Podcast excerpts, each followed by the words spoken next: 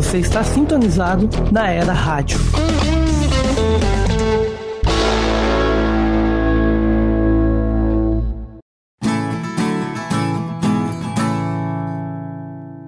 Muito bom dia, galera. Eu sou o Lucas Jarreta, estamos aqui com a Beatriz Cavalcante, a Deise Batista, Davi Moreto, Lucas Daniel e Lívia Barufaldi.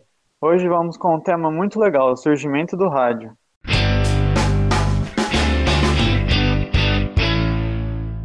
Hoje quem está participando aqui com a gente é a turma da agência Wave. E eu gostaria de já começar perguntando para o Lucas Daniel.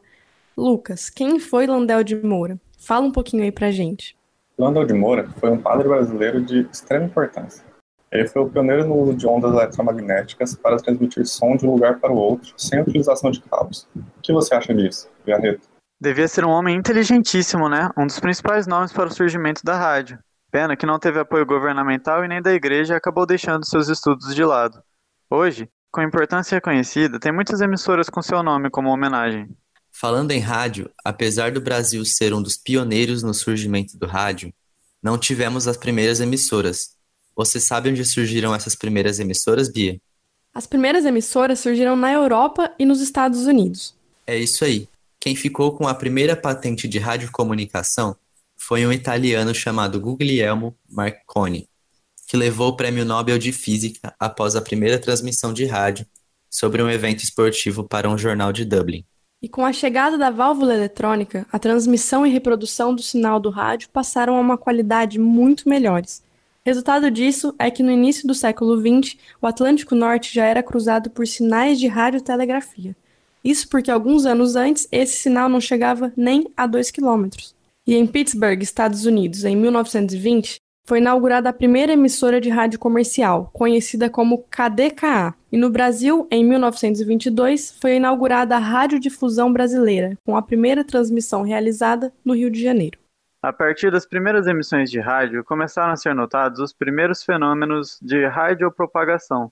Os fenômenos de radiopropagação começaram a empolgar técnicos e engenheiros, pois as emissoras de então começaram a receber correspondências de que estavam sendo captados em cidades e países distantes. E isso, no final das contas, foi mais um impulsionador de pesquisas e ajudou a disseminar muito a de radiodifusão. Nos Estados Unidos, a coisa começou a ficar interessante. Surgiram as primeiras organizações governamentais reguladoras do rádio, como o Departamento de Comércio dos Estados Unidos, que determinava as horas que o rádio podia operar. Apesar da contestação em 1924, em 27, o Congresso americano interveio e criou a Comissão de Radiocomunicações que regulamentou o sistema. E como todos sabemos, chegou a era de ouro do rádio. Entre as décadas de 30 e 50 foi o principal meio de divulgação e informações de artistas. Porém, alguns anos antes, na Europa, as estações de rádio se interferiam em países de línguas diferentes, necessitando assim de uma regulamentação internacional. E a partir de 1925, por iniciativa da União Radiotelegráfica Internacional, os governos se uniram para definirem as frequências e a maneira mais eficaz de se utilizar a radiodifusão, com a primeira regulamentação entrando em vigor em 1926. Bom, pessoal, chegamos no final da nossa conversa. Esse foi mais um bate-papo e esperamos vocês na próxima.